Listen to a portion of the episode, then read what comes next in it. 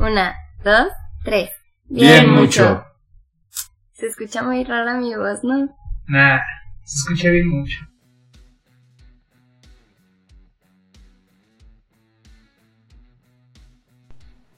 Hola, hola, hola, ¿cómo estamos? Mi nombre es Dayana, para mis compas Dai, y hoy es otro episodio de Bien Mucho, conducido por mí. Discúlpenme la voz, tengo COVID y eso pues me va a dificultar un poquito el podcast. Ya fui por agua para no andar ahí como tosiendo por la garganta reseca, pero, ajá. Aquí encerraditos en la comodidad de mi cuarto, su cuarto, les voy a platicar de algo sumamente hablado, un término en tendencia, mi pasión y la realidad de muchos.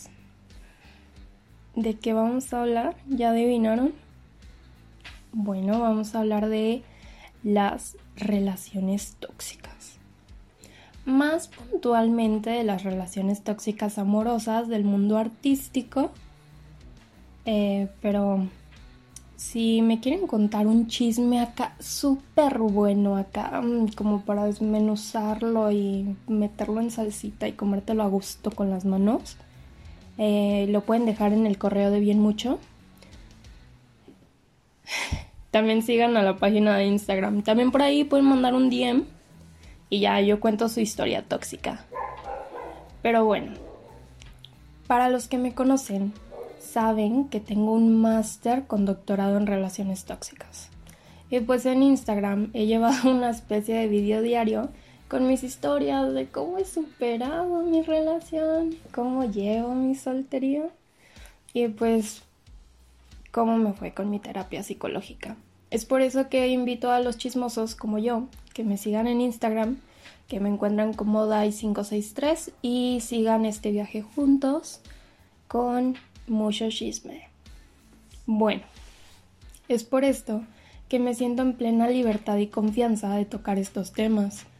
Con semejante doctorado y posgrado otorgado por el Instituto de Exes Mentirosos y Manipuladores y una subespecialidad en chismología otorgada por la Universidad del Salseo, pues les traigo a ustedes una vez al mes un podcast dedicado a aquello que nos deja con la boca abierta.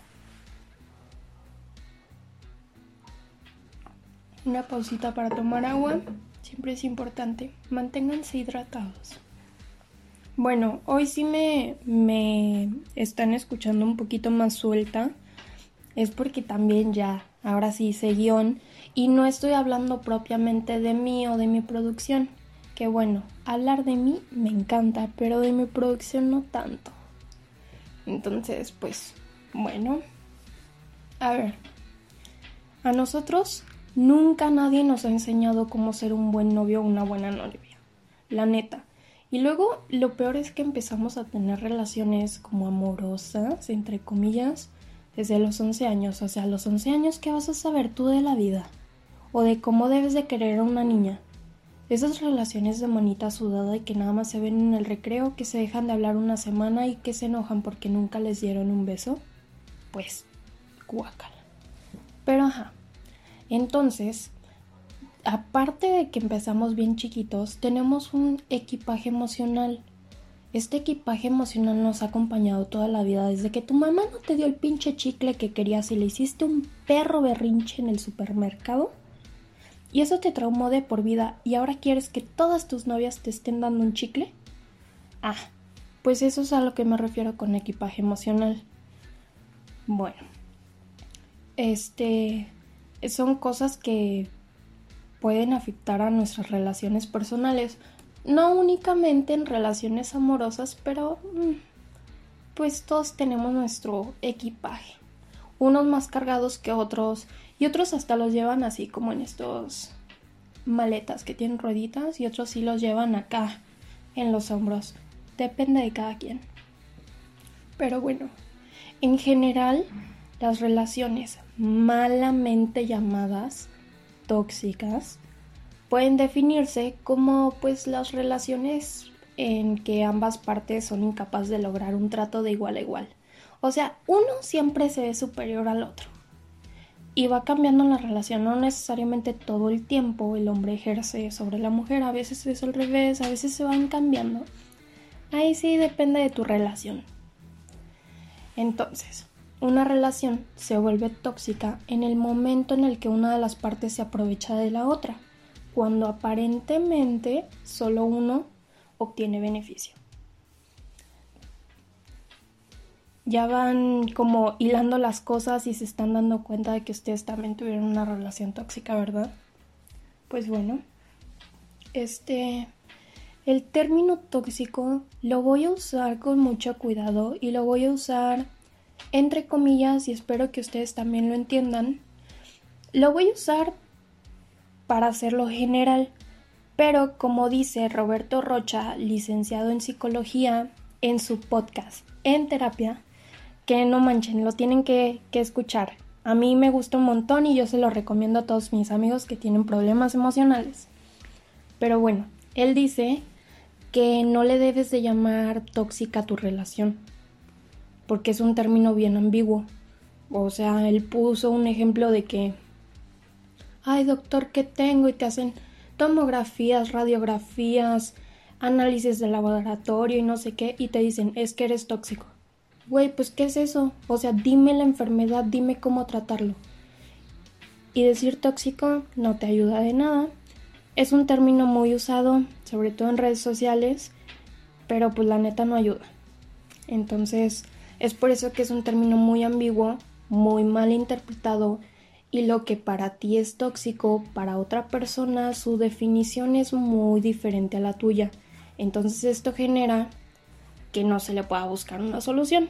Así de simple. Es básicamente lo que él dice en su podcast, pero escúchenlo, la neta se los recomiendo. Bueno, a las cosas hay que llamarlas por su nombre. Hay que ser siempre directos y usar los términos adecuados para darle solución a aquellas cosas. Pues sí, si, no te diagnostican, pues cómo chingas te van a curar, ¿verdad? Entonces, todos hemos o vamos a pasar por una relación tóxica. Pues sí, es que hay tantas personas que tienen problemas no, no solucionados e incluso hay infinidad de personas en el mundo artístico que mm, ustedes no tienen una idea. Si no están metidos ahí, no saben. Y los que están metidos, híjole, ojalá nunca se hubieran metido.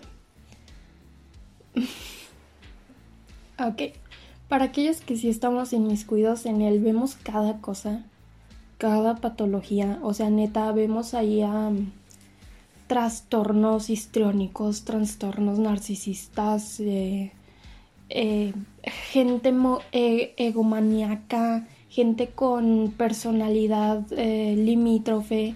Y pues no, sí está bien raro. Y aparte de eso llevamos un equipaje emocional. Y a todo esto le llamamos inspiración.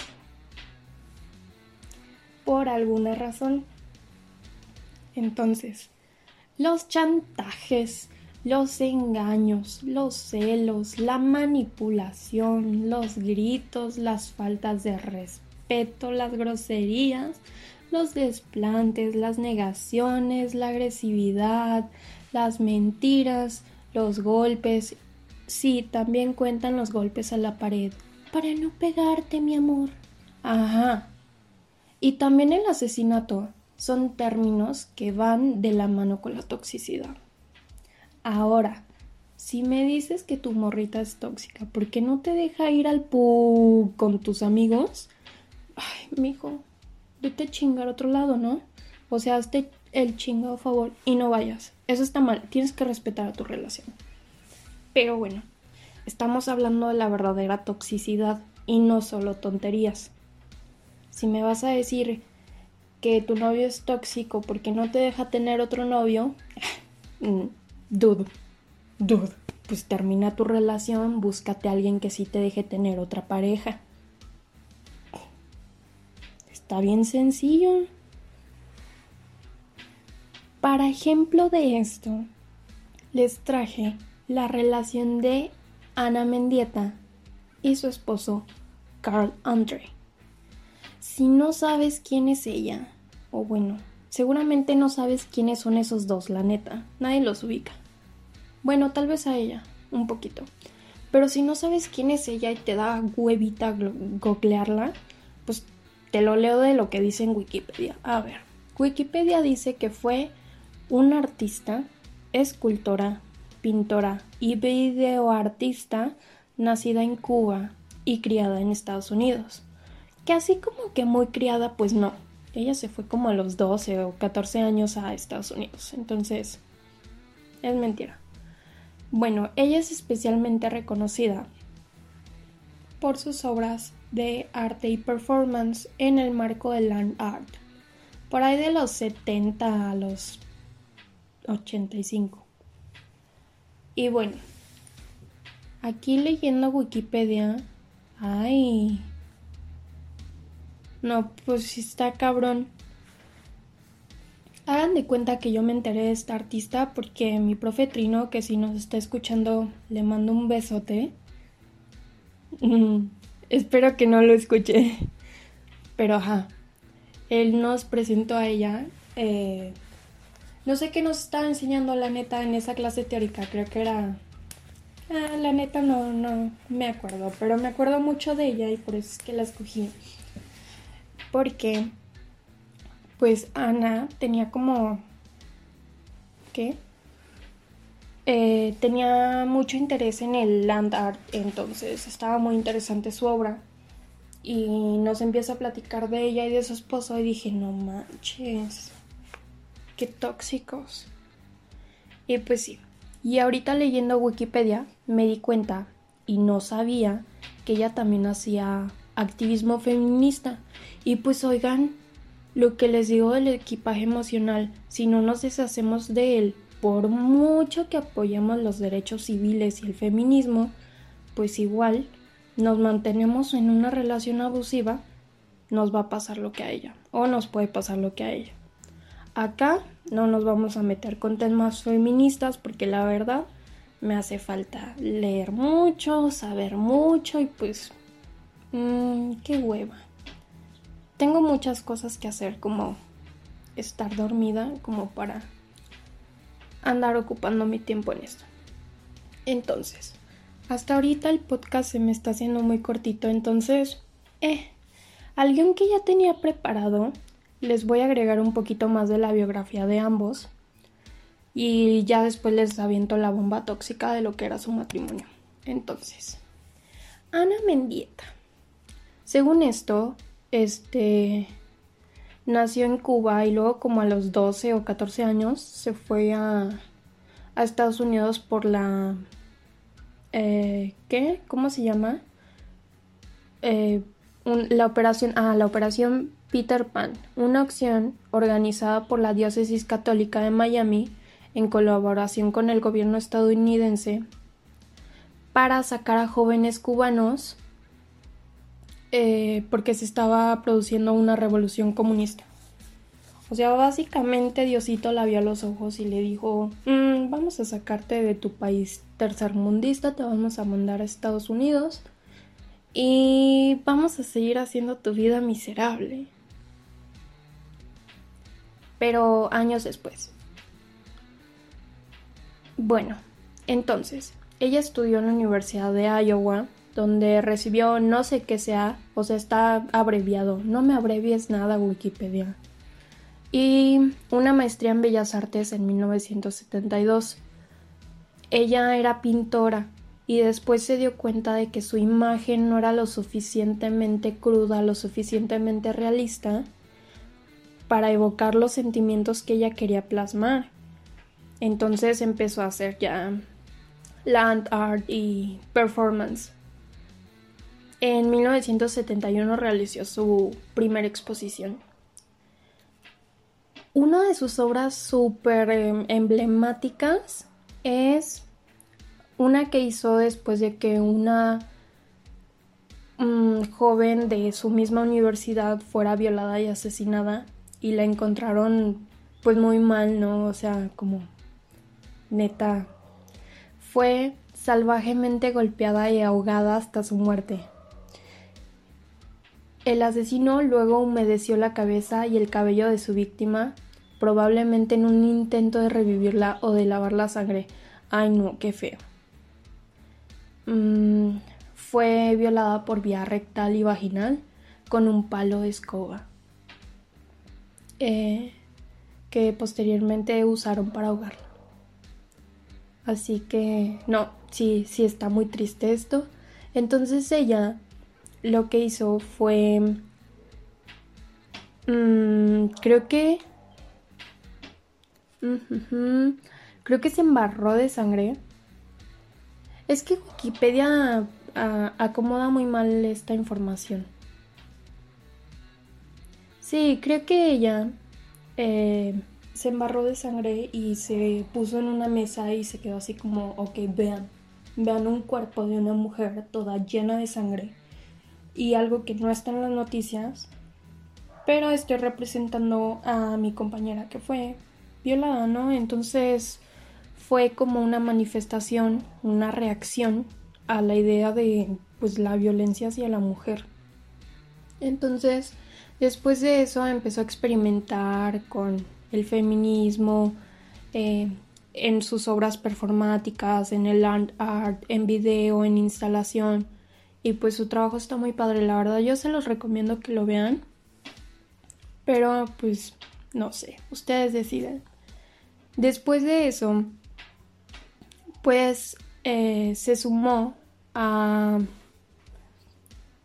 a otras... Eh, pues más bien empezó a conectar con otras artistas feministas como Nancy Espero, Maribeth Edelson y Carol, Carol Lee. Esh Neiman. No, pues sí. Incluso Mendieta se llegó a vestir de Frida Kahlo por este símbolo feminista, pero es lo que yo digo. O sea, defienden mucho los, derechos eh, civiles y el activismo feminista, pero de todos modos se dejan ser abusadas, como Frida con Diego, que después les voy a hacer un podcast de ellos. Entonces, mm, ah, sí, miren, Rape a Sin, que fue la obra eh, mm, de la chica esta que fue violada. Mm, se creó en el apartamento de la propia Mendieta. Sí, es lo que les digo, de que ella invitó a comer a sus amigos y pues espectadores.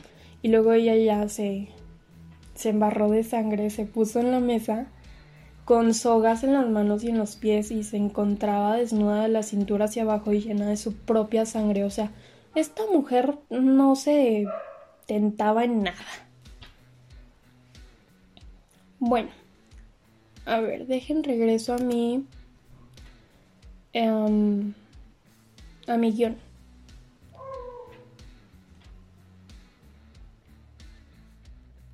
Ok. Ajá, ya les platiqué de ella, pero ¿y Carl? Ah, pues este era un reconocido artista del minimalismo a finales de la década de 1960. Era, también fue su profe, ¿eh? Yo también pensé así, raro. Y pues tuvieron algunas obras juntas y algunos performances. De hecho, me gusta uno en el cual él se está quitando la barba y luego ella se la está pegando. No sé con qué se la pegó, pero se ve muy, muy gracioso. Em, y lo fotografiaron. Entonces a mí me gustan, me gustaron esas fotos de ella con barba y sale él atrás como cortándosela. Y pues bueno, sí tuvieron muchas obras y así, pero pues, su matrimonio duró bien poquito. Creo que se casaron en el 85 y pues no duró nada. Les iba a poner un poquito de la biografía de él, pero no sé, como que ya me encabroné. A ver, vamos a ver qué dice. él nació en el 35. Ay, ya está bien viejo. Sigue vivo.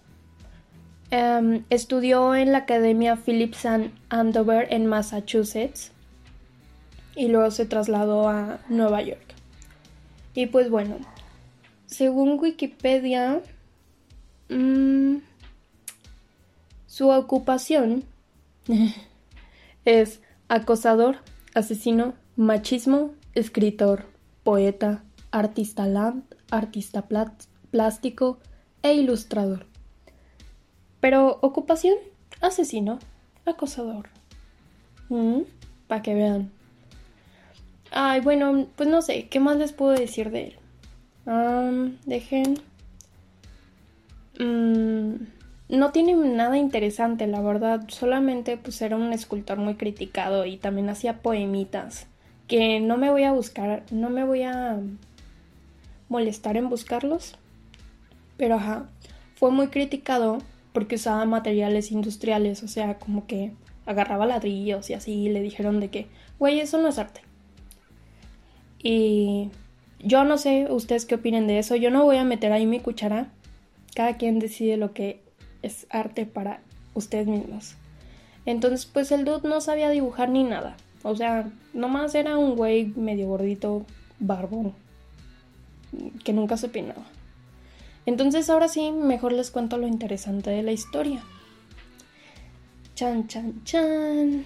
Ana fallecería en extrañas circunstancias en su apartamento, bueno, en el apartamento de los dos, porque estaban casados y vivían en el mismo lugar, eh, de Greenwich Village, en New York City. Y pues varios testigos afirman que hubo pues fuertes discusiones, aparte estaban bien borrachos. Y pues Ana salió despedida por la ventana del piso número 34 de su edificio. Y, pues ya. Algunas personas dicen que mm, en esa madrugada, creo que la encontraron como a las cinco y media de la mañana, que en esa madrugada se escucharon como el no, no, no, no, no, y luego así un golpe seco y silencio total. Cada quien interpreta lo que quiere. El chiste es que después de tres años de juicios, absolvieron a André. O sea, el pinche Carl se salió con la suya. Y pues su muerte fue declarada como suicidio. Y aunque así fuera, fue por la relación. Si ella en verdad se hubiera suicidado, que yo no lo creo, fue por su relación malamente llamada tóxica. Entre comillas, tóxica. Entonces, son muchas personas que dudan de la inocencia del escultor. De hecho, creo que en el 2010 empezaron un movimiento de ¿dónde está Ana, Mendieta? Porque el dude empezó a hacer como... o hizo una exposición inaugurando no sé dónde y muchos movimientos como feministas sí dijeron así como mmm, chinga chinga, ¿por qué tenemos que andar viendo la hora de este güey? Yo no sé si la mató, no estuve ahí. Pues no. Pero sí, ella tenía 36 años cuando murió. Y sí está muy triste esto. Mm, bueno, entonces eh, sí, hubo, bastante protesta que se organizaron ante los, museos y las galerías que se montaban exposiciones de Carl André y pues cómo no o sea, él sí, muy quitado de la pena, tres años en juicio y ya. Creo que se volvió a casar, esperen, déjenme ver Wikipedia. Mm. Ay, pues no dice. Ah, no, sí dice. Sí, ahora está casado con Melissa Kretsch... Kretschmer. ¿Quién sabe qué sea? No, no me voy a meter ahí, no me interesa la vida de este dude. Lo interesante es ella. Y sus obras, no sé, están... Están muy... Muy interesantes, no sé cómo decirlo. Bueno, ay, sí, miren, hay una mujer llamada Bárbara Rose, que fue una gran crítica de arte, eh, sobre todo en los años 60, 80, 90, que lo defendió. O sea, pero lo defendió con las palabras de las feministas han acusado siempre a Calandre de matar a Ana, que entonces era su esposa. Él no lo hizo. Los dos estaban borrachos y ella se cayó por la ventana. ¿Quién se cae por la ventana, la neta? Carl André no era capaz de hacerle daño a ninguna mosca. Ah, ¿sí crees? Ay, aparte lo ponen así en el reportaje que estoy leyendo, así como asegura Rose al país semanal desde su casa de Palm Beach. Como si nos importara desde dónde nos lo dijo o qué.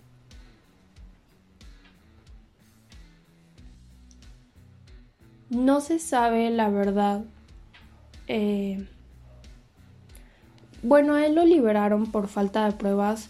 Solamente hay un testimonio de que estuvieron peleando. Luego el no, no, no, no, no, golpe seco y cayeron, ¿no? Entonces, la verdad es que mm, si tuvieron o no una relación tóxica, que la verdad es que parece que sí, porque todo lo que he leído de él, que no se los voy a leer porque me parece y irrelevante, es que él era una persona machista, él era una persona como muy prepotente, entonces mm, queda a su criterio. Eh, también los invito a que investiguen, no se queden con mi palabra, no se queden tampoco con la palabra del primer artículo que lean. Entonces, pues simplemente eso. Vean la obra de Ana. No vean la de Carl. Bueno, veanla, pero critíquenla duramente y objetivamente. Y pues sí, le esperaba muchísimo éxito a ella. Ya estaba siendo así como vista por, mm, por el público como ya esperada. Y su vida se truncó tal vez por un tropezón tal vez por un empujón, tal vez por decisión propia, no lo sabemos, no lo podemos saber, la verdad. Pero pues al final de cuentas es eso, las relaciones tóxicas, malamente llamadas tóxicas, de nuevo. Recuerden nunca llamarle tóxica a tu relación. Pero estas relaciones abusivas, al final de cuentas, solamente te están envenenando. Tienes que tomar en cuenta que debes de tener tu propia autoestima, eh, en la cual solamente tú influyes, porque está el estima que te dan los demás, que es em, este tipo de gratificación que te da cuando alguien te dice que eres muy bonita, o que eres muy inteligente, o que eres muy capaz, lo que sea. Y está el otro tipo de gratificación que te das a ti mismo, en el cual dices, yo soy una chingonería, yo soy súper capaz y no necesito estar con alguien. O me gusta estar con alguien, pero también soy feliz solo. Punto. Entonces, desde esa perspectiva espero que se deshagan de su equipaje emocional, que aprendan y que creen una autoestima sólida, que nadie se las pueda tumbar, que no acepten a personas emocionalmente indispuestas o personas que luego les van a hacer gaslighting em, y aquellas personas narcisistas que nomás quieren jugar con ustedes. No. Ustedes se plantan bien, dicen yo valgo esto y listo. Entonces, después les voy a traer más personajes con relaciones tóxicas del arte. Y pues, no sé qué más decirles. Creo que ahora sí me extendí un poquito más en el podcast. Quería hacerlo un poquito más extenso, algo más rico de escuchar que 10 minutos. Y pues también es un tema que me apasiona un poquito más, por lo cual me sentí en la libertad de hacerlo. Mm, ¿Qué más? Sigan a la página de Bien Mucho. Déjenles pongo aquí el. El. Ay, pues sí, es que no sé cómo buscarlo. El arroba bien mucho, pero creo que es arroba bien mucho punto ua. Solamente una A. Entonces, síganos. Ay, esta semana es mi semana, por cierto. Denle like a las publicaciones, compártanlo, háganme promoción. Gracias, los quiero. Sí, ay, también sigan a todo el equipo. Sigan a Deus-Fer, a, a Diana Martínez, que no sé cómo está, y a, a El Geras, que tampoco sé cómo está. Síganos también a ellos. Los quiero, bye.